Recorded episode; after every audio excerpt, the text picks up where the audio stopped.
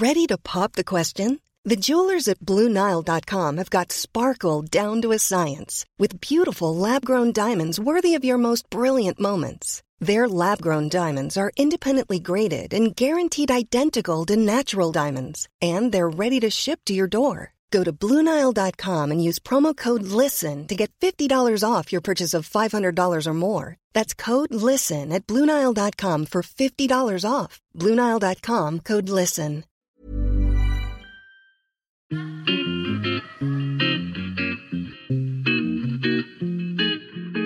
Salut les gars, je suis Anne-Laure Baratin et vous écoutez le podcast Genre de fille. Chaque semaine, je reçois une fille unique en son genre pour parler sans tabou de mission de vie, de galère, de déclic ou non, de féminin, de maternité ou pas, tout ça, tout ça. Par leur parcours, leur engagement et leur choix de vie, elles m'ont bluffé et j'ai à cœur de vous les faire découvrir. Je sais qu'elles vous inspireront. J'espère maintenant que leur parole vous permettra d'avancer, de choisir, de décider. Et maintenant, place à l'épisode du jour. Bonne écoute Cet épisode a été rendu possible grâce à Baratin, etc. Baratin, etc., c'est l'agence de création édito qui donne de la voix aux femmes et qui accompagne les entreprises engagées s'adressant à elles. Alors, chères auditrices et auditeurs, vous pouvez toujours laisser une note et un commentaire à genre de fille sur Apple Podcast et sur Spotify. S'il vous plaît, faites-le, ça aide énormément le podcast. Aujourd'hui, je vous partage le commentaire laissé par Perrine Parent. Merci Anne-Laure pour ce podcast lumineux. Le choix des invités est ingénieux, les interviews soignées et le ton toujours franc. Ça y est, je suis accro. Chaque semaine, je guette la livraison du nouvel épisode. Bravo pour ce travail et un merci très sincère pour les prises de conscience qu'il m'apporte régulièrement.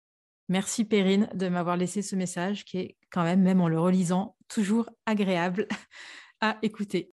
Alors aujourd'hui, au micro de Genre de je reçois Johanna Balavoine et je remercie Tiffany Cooper pour la mise en contact. Johanna Balavoine, oui, c'est la fille de Daniel Balavoine, elle n'a pas connu son père, tué dans un accident d'hélicoptère cinq mois avant sa naissance. Mais Johanna, c'est surtout une rescapée de la drogue, dont elle a subi l'emprise pendant 15 ans, et elle a à cœur aujourd'hui de partager son parcours. Alors c'est un épisode qui parle d'addiction, de survie, de legs mortifère, d'apprendre à savoir qui on est. Mais cet épisode, c'est surtout une pulsion de vie. J'espère qu'il vous touchera autant que moi, il m'a touché. Bonjour Johanna, je suis ravie de te recevoir au micro de Genre de Fille. Comment vas-tu? Bonjour Anne-Laure, euh, je vais bien, je te remercie et toi?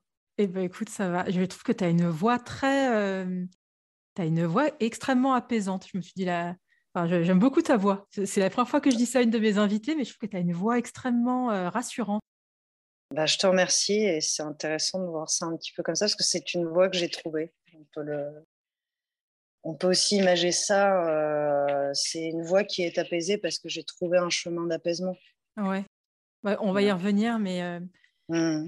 alors euh, j'en parlais un peu en, introduction tout à l'heure, mais en septembre 2021, tu as publié Les Lions endormis. C'est une bande dessinée qui mmh. retrace ton parcours, notamment ton combat contre la drogue. Alors je précise que c'est une mmh. bande dessinée qui a été réalisée en collaboration avec la scénariste Sylvie Gaillard et la dessinatrice Fanny Montgermont. Exactement. Ouais, comment t'es venue l'idée de faire de ton histoire une BD Ça s'est fait un peu en deux temps, on va dire. Euh, en fait, Sylvie, euh, dans la BD, c'est euh, Sophie. C'est-à-dire qu'on est amis depuis très longtemps.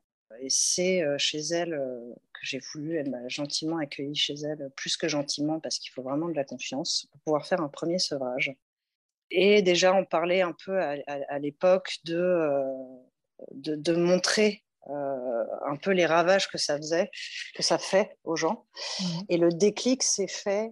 Elle a trois enfants, elle a des jumeaux et euh, les garçons avaient à ce moment-là, je crois, 13 ans.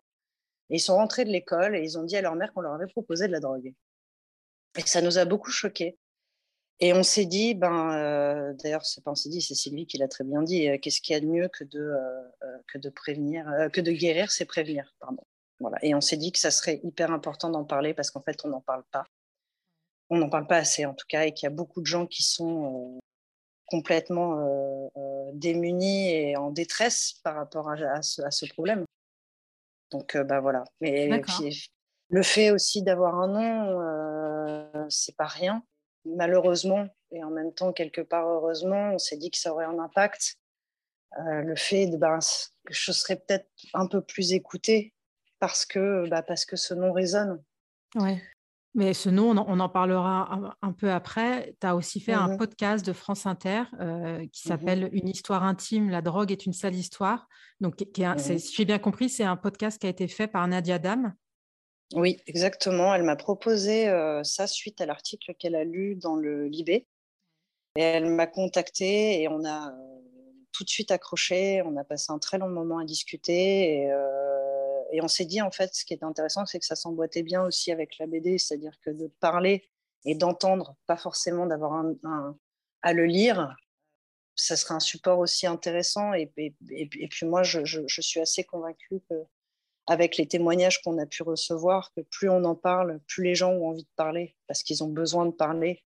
Ça s'est lancé et je, je, suis très heureuse qu'il m'ait proposé de faire ça, c'est génial. Ouais, et le rendu est hyper bien. moi, c'est je le dis aux auditrices et aux auditeurs, j'ai écouté euh, tout le, podcast d'une traite. Il y a, je crois qu'il y a 7 ou 8 épisodes. Il y a 7 épisodes. Ouais. de, de, entre 6 et 7 minutes. Mmh c'est hyper euh, bien fait, c'est passionnant. Et justement, euh, il y a certaines phrases qui m'ont beaucoup marqué. Il y en a une, mmh. tu dis dans un des premiers épisodes, c'est pas on se drogue un peu, c'est on se drogue ou on se drogue pas. Je me suis fait un peu taper sur les doigts avec cette phrase. Euh, parce que je pense que ça. Non, oui, parce que je pense que ça provoque quelque chose chez les gens euh, qui, euh, qui se disent et bah, c'est pas grave, ça va, c'est une fois de temps en temps. Et c'est, je ne porte pas un jugement là-dessus. C'est, je crois que moi, une des choses qui m'a sauvée, c'est de regarder la réalité. La réalité, c'est est-ce que je consomme ou pas? Voilà, c'est pour un peu changer cette notion de un peu ou, ou je me drogue ou pas. C'est je consomme ou pas? Et bah, je consomme, mais même un peu. Moi, quand on me demande si je bois de l'alcool, je dis pas non, alors que j'en consomme très peu, mais oui, je bois de l'alcool. Et c'est une manière de, euh, d'être, de, rentrer de plus en plus dans ce qu'est la réalité face à ce monde de fantasmes. Et aussi, euh, je crois, euh, de ce côté un peu glamour qui traîne depuis des années de ce que peut être la drogue. Après, euh, je ne parle pas forcément de qui n'a pas euh, peut-être pris euh, deux taf sur un pétard en soirée. Je parle. L'idée n'est pas là. L'idée, c'est de se regarder soi et de savoir et, d'être clair avec ce qu'on fait. et c'est très important. Mais je trouve ça hyper intéressant aussi le fait justement d'avoir un parti pris. je ne sais pas si c'est un parti pris, mais justement de dire les, peut-être que les personnes qui se droguent même un peu ont justement toujours cette impression de. Elles se disent pas addictes, elles se disent pas qu'elles ont un problème bah d'addiction. Euh, bah oui, oui, complètement. Il y a, cette partie-là aussi. Après, moi, je fais pas la chasse à qui consomme quoi, euh, comment, combien. Euh. C'est pour arrêter de se mentir. Voilà, arrêter de se mentir. Et aussi, il y a une chose, c'est que la drogue, et quel que soit le produit qu'on consomme, ça commence toujours par un peu. Il faut faire attention à un peu, parce que c'est quoi un peu? Voilà. Et moi, ça a commencé avec un peu. Et ça devient vite ça devient vite beaucoup en fait. Donc c'est une manière aussi de dire ça. C'est important. Et, d'où tu penses que ça vient cette, euh, envie de, transmettre, de partager? Est-ce que ça se sent quand on parle, ça se sent dans le podcast euh, Tu as vraiment à cœur de... Euh, est-ce que c'est quelque chose, tu en avais déjà conscience quand tu étais en, cure de désintox? Est-ce que assez rapidement tu t'es dit, je veux partager mon histoire, je pense qu'il faut arrêter avec ce tabou? Bah, ce qui est assez juste, c'est que la cure m'a confortée parce que pour expliquer euh, temporellement ce qui s'est passé, c'est que j'ai fait un premier sevrage et on a décidé de faire la BD à ce moment. Et suite à ça, moi, j'ai rechuté. Et c'est après que j'ai fait la cure. Et d'ailleurs, ça c'est fou comme tout s'est passé parce que finalement la, BD est sortie au bon moment puisque ça fait maintenant trois ans. Enfin, tout s'est fait dans une, chronologie assez incroyable. J'ai pu porter cette histoire parce que je suis complètement propre de tout ça. Mais c'est vrai que d'avoir rencontré des gens en cure, ça a été aussi une des choses qui m'a confortée. C'est-à-dire que c'est dramatique. Il y a des gens détruits. Il y a aussi autre chose, c'est par le chemin psychanalytique j'ai pris conscience de ce qu'est l'addiction. C'est-à-dire que ce n'est pas que euh, la drogue ou l'alcool, c'est les réseaux sociaux, c'est la bouffe, c'est une compensation d'un vide intérieur. Je trouve que c'est quelque chose qui est extrêmement accentué euh, par le monde euh, du fantasme dans lequel on vit depuis maintenant quelques années, l'image, le mensonge, par quoi on se remplit. Et on, on, est en train de tomber dans une société qui se remplit clairement de vide. Parce que c'est facile de s'inventer une vie. C'est facile de prendre des photos et de dire que tout va bien, mais il y a quoi derrière? Moi, je, je, je me suis fait cette réflexion. Quand on crée euh, euh, un, compte Instagram ou Facebook, on, crée un profil. Et le mot profil est intéressant. On se crée un profil. Mm. Mais c'est quoi notre identité? Je suis qui? Je suis quoi? Et euh, oui, ça me tient à cœur parce que parce qu'en fait, on a tellement de richesses en nous on a tellement de jolies choses, il y a tellement de trésors à aller prendre, il y a ce chemin si important qu'on devrait avoir est très difficile, je trouve, à acquérir dans la société dans laquelle on est. Et je trouve que c'est urgent si on veut que notre futur euh, soit meilleur. Et je parle d'un futur individuel. Et forcément, si on est bien chez soi, on est bien avec ses amis, si on est bien avec ses amis, on est bien dans notre société. C'est un peu un, un cercle vertueux. quoi. C'est l'idée de se faire du bien à soi, ça fait du bien aux autres. Donc oui, ça, après, c'est très vaste. Hein. ça, ça, part d'une graine. Euh, mais je crois qu'il y a une vraie urgence et, et j'ai eu la chance, vraiment la chance de m'en sortir. Et en plus de m'en sortir, euh, c'est-à-dire que euh, toute addiction est une prison, c'est de trouver cette liberté, la liberté du regard des autres, donc de me défaire de ce que, de ce que les autres peuvent penser. Ça ne veut pas dire que je n'écoute pas les autres, ça veut dire que je suis libre d'être moi-même. Et c'est c'est notre quête, ça devrait être la quête de tout individu. Et elle est aujourd'hui très embuée. Et moi, ça me. Ouais, ça me, ça me c'est quelque chose qui me touche beaucoup, beaucoup, beaucoup. Et tu t'expliques d'ailleurs dans le, dans le podcast aussi que le plus dur, c'est n'est pas tant quand on est en cure, c'est quand on sort et qu'on est. Mmh tu peux nous expliquer? Bah, bah, C'est-à-dire que euh, l'addiction, c'est une béquille c'est une béquille, euh, comme si je m'étais euh, bah, cassé la jambe. Et une fois que je me casse la jambe, il faut que je réapprenne à marcher. Et c'est compliqué parce qu'une fois qu'on enlève le produit consommé qui nous met dans l'illusion chaque jour, une fois qu'on n'a plus l'illusion et qu'on commence à voir la vérité, c'est très violent. C'est très violent parce que ça veut dire qu'il faut analyser son enfance, ça veut dire qu'il faut analyser son présent, ça veut dire qu'il faut aller au plus profond de soi. C'est là que commence la vie elle commence juste là. Et moi, je comprends. C'est pour ça que c'était aussi quelque C'est un peu bizarre de dire ça, mais avec du recul, tant mieux que j'ai rechuté. Parce qu'il ne faut pas avoir honte de rechuter. C'est pas étonnant de rechuter parce que c'est dur. C'est dur de se construire une vie. C'est dur d'être soi-même. C'est dur de s'écouter. C'est dur de, de, prendre des risques. On a tellement de peur. Il y a tellement de peur autour de tout ce qu'on fait. On, on, parle souvent de la, peur de réussir. Moi, je pense qu'on devrait parler de la peur de décevoir. Il y a toutes ces injonctions, les injonctions de la société, de la famille, bref. Quand on est en cure, il y a des gens merveilleux. Voilà. Enfin, moi, en tout cas, j'ai eu la chance d'être dans un hôpital où les gens étaient merveilleux. Ils sont là, ils sont aux petits soins. Le matin, le midi, le soir, la nuit. On vous fait à manger. Il y a des activités. C'est presque. Il y a quelque chose presque d'enfantin parce qu'on s'occupe vraiment de vous. On, reste combien de temps? Comment ça se passe? C'est quand, quand toi, c'est quand on se sent prêt qu'on s'en va Comment ça se passe? Ça dépend des gens. Euh, ça dépend des gens. Euh, beaucoup. Moi, ça m'a pris beaucoup de temps. Moi, je suis restée pratiquement trois mois parce qu'il euh, il y a eu déjà.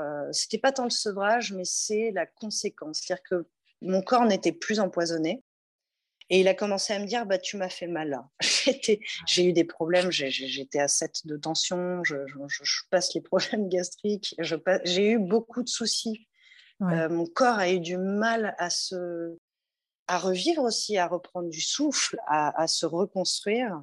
Et puis, et puis il y a aussi euh, ce, démarrage, même si j'avais fait euh, quelques thérapies avant, je commençais à aller beaucoup plus profondément et j'ai eu besoin, en tout cas, de cet accompagnement. Et puis petit à petit, ils m'ont préparé à la sortie. Mais je, je crois que c'est très personnel. Euh, je, je, Après, souvent, ils basent sur six semaines. Euh, bah, moi, j'en ai fait quasi le double. Donc euh, voilà, c'est voilà, ça dépend des gens.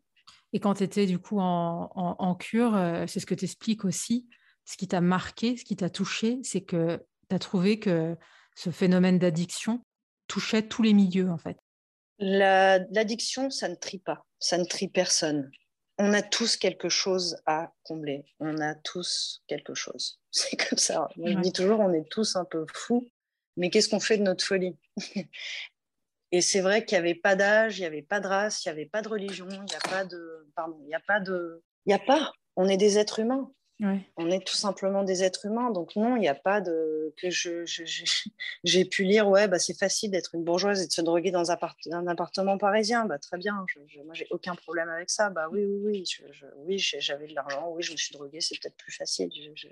Pour moi ça fait pas de sens ces phrases là parce que la souffrance pareil, ne, ne, trie personne. Il n'y a pas de tri dans la souffrance. Il n'y a pas de comparaison. Chacun des chemins de vie. Et on est tous touchés d'une façon ou d'une autre par l'addiction. Et ça, c'est quelque chose dont je suis aujourd'hui euh, assez certaine. Je le vois par les témoignages que je reçois suite à la BD euh, ou euh, au podcast de France Inter. Ça vient de partout et même des gens qui n'ont pas nécessairement eux-mêmes une addiction, qui remercient parce qu'ils comprennent mieux leur entourage, parce que j'ai eu un message fabuleux, mais même d'une dame qui disait J'ai 52 ans et merci parce qu'en fait, je m'étais enterrée dans ma vie et, ça me fait réaliser qu'il faut que je sorte de ça. C'est génial parce que la quête de tout ça, au fond, et je le répète, c'est euh, sa propre identité. Et toi, euh, justement, quand tu parles de, la quête d'identité, donc il y, a un épisode dans le podcast qui m'a beaucoup marqué. C'est l'épisode qui s'appelle euh, vivre avec un fantôme. Mais, en fait, tu dis, mmh. ça, commence, euh, c'est plus, je crois que c'est dans les premiers épisodes où tu dis euh, mon nom n'est pas une excuse, mais c'est lié à ça. Et tu dis aussi une phrase que je trouve très belle. Tu dis la mort de mon père est greffée à ma naissance. Mmh oui, c'est le démarrage de ma vie. C'est-à-dire que moi, j'étais dans le ventre de ma mère et il y a eu, il y a eu ce drame. Il y a quelque chose que j'essaie de détacher encore aujourd'hui, c'est que bah, il est mort et je suis née. Donc, euh, il y a eu de la tristesse, mais il aurait fallu être heureuse euh, ou heureux de la naissance d'un enfant. C'est un legs mortifère. C'est quelque chose qui, euh, qui a déterminé ma structure psychique toute mon enfance et puis ce qui a découlé en, grandissant. Mais évidemment que c'est un legs mortifère et c'est compliqué de même ça, c'est que des polarités. C'est-à-dire que moi, je vis face à la mort chaque jour. C'est-à-dire que je, porte ça dans mon nom, je porte ça dans, mon année de naissance. Je porte. Voilà. Après, euh, euh, comme dans toutes les familles, euh, les rapports sont compliqués. quand je dis que mon nom n'est pas une excuse, il n'y a pas que ça. Il n'y a pas que ça, mais, mais c'est une des choses où c'est génial, on m'a fait réaliser ça l'autre jour. C'est-à-dire que moi, il faudrait il aurait fallu, dans, les yeux des autres, que je sois à la hauteur d'un mythe, alors que je ne suis qu'une humaine. Donc rien que ça, c'est aussi compliqué. Et ça, c'est des choses qui sont dans l'inconscient. C'est arriver à être à la hauteur de quelqu'un qui n'est plus là. Il faut se soigner de ça. Sinon, j'étais partie pour rien faire dans ma vie et peut-être mourir très jeune. T'expliques aussi, ça c'est hyper intéressant. Euh, bah, du coup, je suis en train de spoiler tout le podcast, mais bon, tu me diras. Non, c'est pas grave. Tu vois, c'est marrant, comme quoi il y a des trucs, euh, alors que ça, je ne l'ai même pas marqué dans mon script, pardon, c'est t'expliques que ton, que ton père, donc Daniel Balavoine, en gros, il est mort à 33 ans et toi, tu as fait ta cure à 33 ans, c'est ça? Ouais. C'est une journaliste du Figaro qui m'a fait réaliser ça, ça m'avait beaucoup touché. Elle m'a dit, en fait, vous marchiez dans les pas mortifères de votre père, mais vous avez choisi la vie. Je n'oublierai jamais cette phrase. Elle m'a fait réaliser à ce moment-là que c'est l'année de mes 33 ans où, où j'ai fait cette cure. Alors, ça ne veut pas dire que je serais morte à 33 ans. Hein. J'en sais rien. Euh, j'étais partie pour, mais je ne sais pas. Mais il y a quelque chose où, qui a tourné cette année-là où j'avais envie de vivre.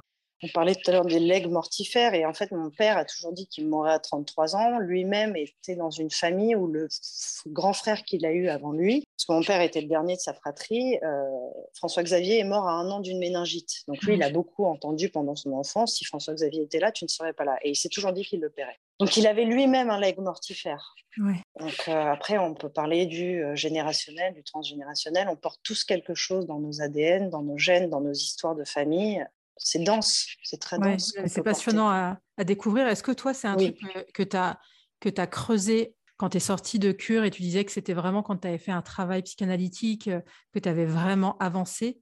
Tu as tout découvert là, à ce moment-là, ou tu en avais déjà conscience? Je veux dire, euh, comme tu as grandi avec ça, quoi.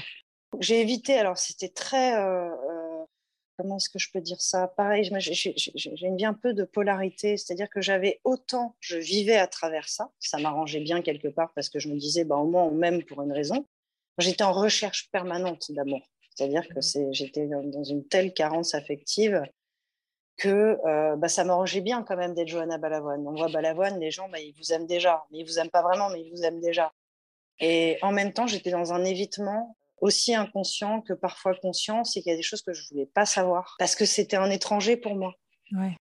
On parle d'un homme toute la journée, euh, enfin, j'exagère quand je dis toute la journée, pardon, mais. Euh, non, t'inquiète pas. Que moi, je connaissais pas, et puis, puis on me dit tu le ressens, et puis il y a ci, et puis il y a ça, mais moi, j'avais cette colère aussi. J'avais cette colère de, de le partager euh, avec tout le monde ou qu'on m'en parle, et parfois on n'a pas envie, parfois on est parce que c'est pas que Balavoine, c'est une, une, petite fille. Euh, je pense à mon frère aussi, ce petit garçon, ils n'avaient pas leur papa. Ouais. Il y a, il y a, je, je, fais une parenthèse par rapport à mon, mon nom n'est pas d'une excuse, c'est-à-dire qu'on n'est pas les seuls enfants euh, à avoir vécu euh, dans un drame comme ça. Mais ma position fait que j'ai mis du temps à soigner, que même si scientifiquement on vous dira bah, j'étais quand même à deux mois de fœtus, bah, j'étais dans la vie de mon père bah, j'étais peut-être dans la sienne, mais moi, il n'est pas dans la mienne. Quoi. Il, y avait un, il, y a, il y a un peu ce truc-là un peu étrange. Et en même temps, il est dans la mienne parce ouais. qu'il est encore là. Et, et c'est aussi formidable qu'il soit encore là après tant d'années. Euh, les gens, à chaque fois qu'ils en parlent, ils, ils, ont les yeux qui. C'est pour certains qui se, voilà, qui se remplissent de larmes, euh, mais il y a toujours autant d'amour dedans. Et c'est quand même quelque chose de, de, d'extraordinaire. Moi, je le dis souvent comme ça, avec un, un petit sourire. Je ne suis pas la fille de Maurice Papon, quoi. non, mais Enfin, enfin c'est voilà. C'est, oui, tu as raison. Il y a quand même aussi, mais c'est la grandeur fait que voilà, il y a des jours où ben on a, on a ouais le risque de décevoir. Peut-être pas à la hauteur. Et c'est quoi la hauteur? Et ben, je suis pas Daniel Balavoine. Et moi, j'ai fait ce chemin-là. C'est je ne suis pas Daniel Balavoine. Je suis très fière d'être sa fille. C'est merveilleux. Il y a tout un héritage où voilà, avec mon frère, on gère son truc et, et on essaye de faire les choses bien. Et c'est pas simple. Qu'est-ce qu'il aurait pensé? Qu'est-ce qu'il aurait voulu? Moi, j'en sais rien en vrai mais j'essaye de faire au mieux. Faire au mieux de ce que je comprends de cet homme-là, ou d'autres gens que je peux admirer, parce qu'on cherche des repères un peu partout. Qu'est-ce qui fait qu'il a touché autant de gens? Euh, Et je crois qu'en ça, aujourd'hui, euh, je, je, prends comme exemple, mais comme, comme tout le monde a pu le faire, on l'aimait Parce que on l'aime parce que parce qu'il était sincère. Ben, c'est marrant, un mec ça, sincère. Euh, ouais, il y a un côté, euh, c'est moi, je trouve quand, quand tu écoutes ces chansons, quand tu l'entends chanter, il mmh. y a un côté, moi, ça me fait un peu penser un peu à. C'est comme Michel Berger, quand, enfin, enfin je trouve qu'ils ont un côté. Pas pour rien qu'ils étaient meilleurs potes. Hein. Mais oui, mais ils ont, ils, on ressent, on a l'impression qu'ils pensent vraiment ce qu'ils chantent. Ça peut, ça peut sonner bah, vraiment sûr. cliché, mais tu sens quand ils chantent euh, Mon fils, ma bataille, ou je, enfin, tu vois, il y en a des dizaines mmh. de chansons, mais tu as l'impression qu'il est à fond. tout quoi. ce qu'il disait. Mais il était à fond. Je mmh. crois que c'est ce qui. Euh, c'est marrant que tu dises un cliché. Je crois que il faudrait, euh, comment je vais amener cette idée-là de cliché? On le met au rang de cliché, alors que ça ne devrait pas être des clichés, ça devrait être des, des la vraie poursuite, quoi, la ouais, vraie poursuite de, de, la vie. Et je crois que Michel Berger, mais même France Gall, euh, tous ces mecs-là, ces, toute cette troupe, d'ailleurs de très bons, très bons amis qu'ils étaient, ils chantaient avec le cœur, ils chantaient avec sincérité. Je vais euh, en profiter en même temps aussi tu me demandais au début, voilà, pourquoi tu avais envie de faire tout ça En gros, bah, parce qu'on manque de ça. Ouais. On est dans un monde factice et les gens ont besoin de sincérité. Ça fait tellement bien. Alors oui, c'est dur. Oui, c'est dur de demander pardon. Oui, c'est dur de se rendre compte à qui on a fait mal, comment on a fait mal, pourquoi on a fait mal. Mais si on ne fait pas ça, on ne peut pas changer les choses. Ah. on passe sa vie à, à, faire semblant, en fait, et c'est pas une vie. Moi, je crois que je suis convaincue qu'on n'a que deux choses. On a le temps et on a que l'amour. Il n'y a que l'amour qui reste. Voilà, après, c'est un peu naïf. Hein, mais, non, non, mais, ça me dit bien de l'entendre aussi. Mais je, je, crois profondément que, que c'est pour ça que, que, que, des gens comme eux, quand je dis comme eux, Berger, et même Goldman, tous ces mecs-là, c'est des mecs sincères et, ouais. et, et c'est pour ça que ça reste. Pas pour d'autres raisons. Et il y a une anecdote aussi, euh, quand tu es en cure de désintox, à un moment, je crois que c'est dans les premiers jours, tu vois le, mmh. le plateau repas arriver. Et non, mais... il, y a, il, y a, ton nom qui est écrit en gros ah, oui. euh, non, non, en ouais, bas l'avoine. Ouais. J'avais pas envie, pas par honte, hein, euh, mais parce que ça aurait été foutu. Voilà, ça aurait été foutu dans les rapports. J'ai eu pas mal de passe droits dans ma vie. Je pense que ces passe droits m'ont pas toujours fait du bien. Et oui, c'est même c'est le premier jour, hein, c'est le, premier repas. Je me rends compte que sur toutes les, tous les plateaux, il y a les noms et je vois le mien et j'ai prit la feuille et je suis partie au bureau des infirmières. J'aurais dit s'il vous plaît, est-ce que c'est possible d'enlever le nom? Et eux, ils, bon, eux, ils savaient évidemment hein, qui j'étais, bien sûr, hein, et ils ont, ils ont évidemment compris et on l'a tout de suite fait retirer. Et je voulais pas, je voulais pas. Je, je peut-être la première fois de ma vie où j'étais comme tout le monde. Parce que je suis comme tout le monde. C'est juste qu'il y a cette histoire de, de personnalité publique qui rentre en jeu. Mais à ce moment-là, moi, j'avais juste envie d'être cette jeune femme avec ma souffrance, avec mon histoire à moi aussi, pas toujours à partager. Et, c'est pas contre mon père, c'est pas contre ma mère, c'est pas contre mon frère, c'est contre personne, c'est pour moi. Il y a quelque chose de très inconscient chez les gens, tu le dis d'ailleurs aussi. En fait, c'est une forme de tendresse. Dès que les gens savent que tu es la fille de Daniel Balavoine, c'est même si euh, ils veulent pas, en fait, ils vont te. C'est comme ça. Ouais, ouais. C'est comme ça. Et c'est honnêtement, hein, moi j'ai vécu des, parce que je raconte deux anecdotes un peu difficiles, mais je pourrais raconter des anecdotes aussi hyper touchantes, quoi. Il y a des gens hyper touchants et ces moments hyper touchants, ils sont touchants parce que les gens sont sincères. Beaucoup de la sincérité, mais c'est hyper important et, j'ai vécu vraiment des instants, mais ça peut durer juste deux minutes et des choses qui, qui vont me marquer à vie, bien sûr. Mais en tout cas, pour moi, il y a eu un vrai commencement de, vie euh, à cette cure. Et je crois que je peux l'exprimer comme ça aujourd'hui. J'avais envie de ma vie à moi. Et comment elle est ta Sans vie renier. Hein ben, comment elle est? Elle est, euh, elle est, elle est beaucoup plus en paix. C'est pas tous les jours facile parce que je cherche encore des choses, je cherche encore à comprendre.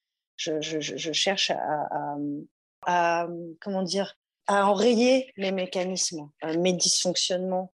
Parce que parfois, c'est tellement dans les cellules, on est tellement habitué à agir par mécanisme que c'est compliqué.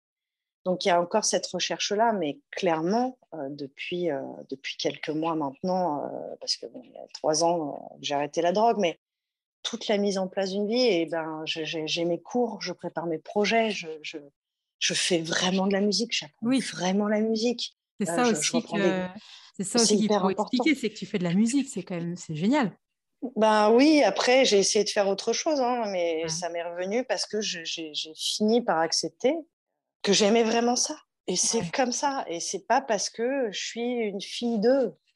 J'aime profondément ça et peut-être que ça, va être juste sur un laps de temps parce qu'après, si je commence à rentrer dans les détails, je me pose des questions sur l'utilité aujourd'hui dans la vie de faire de la musique ou pas. On voit comment le monde va. Je pense beaucoup aux enfants. Qu'est-ce que je pourrais faire pour aider et être utile? Mais, euh, mais en tout cas, c'est une vie d'être. Euh, après, j'ai de la chance aussi de, de, pouvoir habiter dans une maison à la campagne où euh, ben, j'ai deux potagers, mettre les mains dans la terre, euh, tout en essayant d'avoir une structure de vie et saine. Je suis saine aujourd'hui, je peux me dire. Et puis ça m'arrive de dîner à 18h30 et de dormir à 21h30 et de me lever à 5h30 du matin et je me régale parce que ben parce que je suis plus. je pourrais répondre comme ça aussi. Il n'y a plus de brouillard. Je n'ai plus de brouillard dans ma vie. Quand je me trompe, j'accepte de me tromper il y a aussi une espèce de force, c'est-à-dire que ça amène une force intérieure qui est de quand on fait un choix, et eh ben on fait les choses. Et je pense à cette phrase d'ailleurs de mon père que j'ai lue il y a pas longtemps, c'est dire ce qu'on pense et penser ce qu'on dit. Et il y a beaucoup de ça, c'est-à-dire que je suis arrivée à être dans une vie où, en tout cas, je suis en accord et dans la vérité, c'est-à-dire que je ne mens plus. Il n'y a plus de mensonges dans ce que je fais. Et c'est alors que c'est régné sur ma vie pendant des années, et c'est une vraie libération. Parce que le mensonge, c'est quoi? C'est rendre sa vie un peu plus supportable. Hein. Mais ça tient pas. Ça tient pas. Et puis pour un mensonge, il faut mentir mille fois. Je sais plus si c'est cette citation euh, qui est géniale, et c'est vrai. Et puis c'est un enfer. Et puis on oublie ce qu'on dit. alors oui, c'est plus dur la vérité. Oui, c'est plus dur de reconnaître ses erreurs, mais il faut comprendre pourquoi c'est difficile. C'est un vrai chemin, quoi de se sentir bien dans ses baskets et d'assumer ce qu'on est, ce qu'on fait. Mais c'est une autre vie. Moi, j'espère, voilà, au fond, partager mon histoire. Parce que j'ai pas grand chose à y gagner, hein, en vrai, me montrer. Sniffer fait sur des toilettes, c'est pas, c'est pas reluisant, mais en fait, en tout cas, si les gens peuvent, peuvent piocher et comprendre que on peut y arriver, on peut arriver à trouver euh, son trésor et, et prendre soin de ce trésor. Et c'est hyper important. Moi, je, quand je dis j'ai rien à y gagner, si, en fait, j'y gagne juste. Et je pensais pas que ça ferait ça. Moi, je, suis très touchée par, euh, par les témoignages que j'ai pu recevoir. Je, ce que j'y gagne, c'est des, des cœurs qui s'ouvrent. Il y a des histoires qui commencent à se dire. Il y, a, il y a tellement de choses qui sont en train d'être muées. C'est fantastique. Là où j'y gagne quelque chose. Moi, quand je reçois un message de quelqu'un qui me dit merci parce que je comprends mieux mon fils moi, je vous le dis, euh, je le dis aux auditrices, moi, ça me fait des frissons parce que c'est un beau cadeau, c'est génial. Non, puis se sentir utile, en fait. Enfin, se sentir. Bah, il y, a, y, a, un côté un peu égoïste aussi. Hein. Je, je, je, le dis, moi, oui, ça me, ça me fait du bien de me sentir utile. Maintenant, une fois que j'ai dit ça, peut-être c'est de l'empathie, j'en sais rien. Ouais, ouais, non, mais oui, je, voir les autres souffrir, ça me fait mal au cœur. Et si on peut changer des choses, moi, grâce à ce nom aussi, ben, il y a un impact, il y a quelque chose, et ben, et ben ok, et ben, on le fait. Et puis, et puis, euh, et puis les qu'en dira-t-on, honnêtement euh, Il y, a, y, a, tellement plus grave dans la vie de savoir de ce qu'on pense de moi. Je m'en fous un peu de ce qu'on pense de moi. J'ai gagné ça, c'est pas grave. Les gens qui ont fait des grandes choses, alors je ne me mets pas en comparaison avec ça, mais je me dis, quand on fait des choses, de toutes les façons, on prend un risque. Et je prends aussi le risque de réussir à faire quelque chose. Et je m'en fous qu'on puisse penser que je suis une bourgeoise. Ouais, je suis une bourgeoise. Ouais, j'ai grandi avec. Euh, bah, j'ai manqué de rien, à part de l'amour. j'aurais préféré, je répète cette phrase, je le dis parce qu'elle est très importante. Moi, j'aurais largement préféré avoir mon père, qui soit Daniel Balavoine ou pas, un con ou pas. J'aurais préféré connaître un père que d'avoir de l'argent. Après, je ne crache pas dans la soupe. J'ai une chance formidable. Je vis très bien. Voilà. C'est aussi euh, moi qui suis allée chercher aussi de vivre bien et, moi, j'ai envie de dire aux gens, ce que je répète d'ailleurs un peu les pauvres dans les interviews, je rabâche, mais c'est pas pour rien, parce que moi, c'est une phrase qui m'a fait énormément de bien et c'est mon mentor, mon professeur de musique, qui m'a sauvé clairement euh, par son euh, euh, amitié, par son instruction, par son éducation. C'est quelqu'un qui, quand je dis mentor, c'est quelqu'un qui m'éduque et qui m'instruit. Hein. Et il m'a dit un jour, il m'a dit, Johanna, tu sais, tu n'es pas coupable de ce que tu as fait, tu es responsable. Et quand on se responsabilise, quand on regarde les choses, on peut les changer. Je le répète, quand on ne regarde pas les situations, on ne peut pas changer. Et si on croit que ça va tomber du ciel, c'est pas vrai. Il faut se prendre par la main, il faut, trouver le courage. Et je pense qu'on en a tous du courage. Peut-être ceux qu'on croit qu'ils n'en ont pas, c'est juste qu'ils n'ont jamais peut-être été encouragés dans leur famille. Je sais pas. Mais on est humain, on a tous un cœur, on a tous des émotions, on a tous quelque chose. J'y crois profondément à, ça. Tu as une pulsion de vie qui est quand même super, parce qu'en fait, dans le podcast, euh, tu parles beaucoup de, ce leg mortifère, mais en fait, ta pulsion de vie, elle, elle, a été plus, plus puissante que ça. Quoi. On sent quand on parle que, que c'est ça bah aussi, c'est l'envie, c'est l'envie de le déclic, l'envie de s'en sortir et, et de raconter ensuite. en tout cas, moi, je le. Après, non, mais c'est intéressant ce que tu dis parce que ça, je me suis. Quand on dit on n'est pas tous égaux, c'est une question que je me suis posée. Est-ce qu'on a Je crois qu'on n'est pas égaux sur l'instinct de survie. Euh, parce que moi, avant d'arriver à vivre, il a fallu que je survive. Après, euh, peu importe l'échelle, je crois, mais on est des vivants, quoi. On est des vivants. Donc, euh, si on est des vivants, c'est qu'il y, y, a bien quelque chose à aller chercher. Après, les, souffrances ne sont pas comparables, les histoires ne sont pas comparables, les difficultés ne sont pas comparables. Je le sais bien, je ne suis pas dupe non plus. Mais je crois profondément que c'est à chacun de se donner les moyens. Moi, c'est sûr que je ne suis pas née euh, euh, non plus euh, en Afghanistan. Bien sûr, moi, je, je parle d'un monde occidental, je parle d'un monde dans lequel on, a, on peut en tout cas se permettre d'avoir de l'espoir. Alors, on va passer aux petites questions euh, que je pose souvent euh, à la fin de l'échange. Euh, je ne sais pas mmh. si tu connais Annick Cogent, elle est journaliste au Monde. Elle fait des mmh, portraits de femmes. Et elle mmh. pose cette question, ça a même donné un livre. Elle demande à ses invités de compléter la phrase Je ne serais pas arrivée là si. Alors, à ton tour de compléter cette phrase, Johanna. Ah bah, je suis obligée, de... je vais être honnête, hein, la... ça, me... ça, me vient instinctivement bah, si mon père n'était pas mort. Ouais. Bah oui. Ouais. Qu'est-ce qui t'anime? L'amour. Qu'est-ce qui te met en colère ou peut t'agacer? L'amour. Oh. Est-ce qu'il y a une femme que tu aimerais entendre au micro de genre de fille? Euh, Nadia Da. Ah Je pense à elle là tout de suite. Ouais, J'adorerais l'interviewer. Et quel genre de fille es-tu, Johanna? Femme sincère. D'accord. Et il y a une autre question que je suis obligée de te poser. Euh, Dis-moi. J'imagine qu'on te l'a déjà posée. C'est laquelle euh, la chanson préférée de ton père? Bah, Celle qui, qui revient, j'en aime beaucoup, mais je crois que la plus, la plus universelle et la plus forte, c'est aimer plus fort que d'être aimé. Ouais. ouais. Il a, il a, en disant ça, il a dit tellement. C'est un acte, aimer. Et quand on aime faire quelque chose, quand on aime juste aimer, c'est ben, plus fort que tout. Merci Johanna pour cet échange. Merci à toi, beaucoup. Merci d'avoir écouté cet épisode. J'espère qu'il vous a plu. Si c'est le cas, partagez-le autour de vous et sur les réseaux sociaux. N'hésitez pas non plus à laisser un avis positif à propos de Genre de Filles sur vos applications de podcast. Pour ne rien manquer de Genre de Filles, suivez-moi à Anne-Laure Baratin sur Instagram. Si vous avez des compliments, des critiques ou des réflexions, n'hésitez pas. Merci à Marvin Marchand pour la musique du générique. Bonne semaine et à très vite. Salut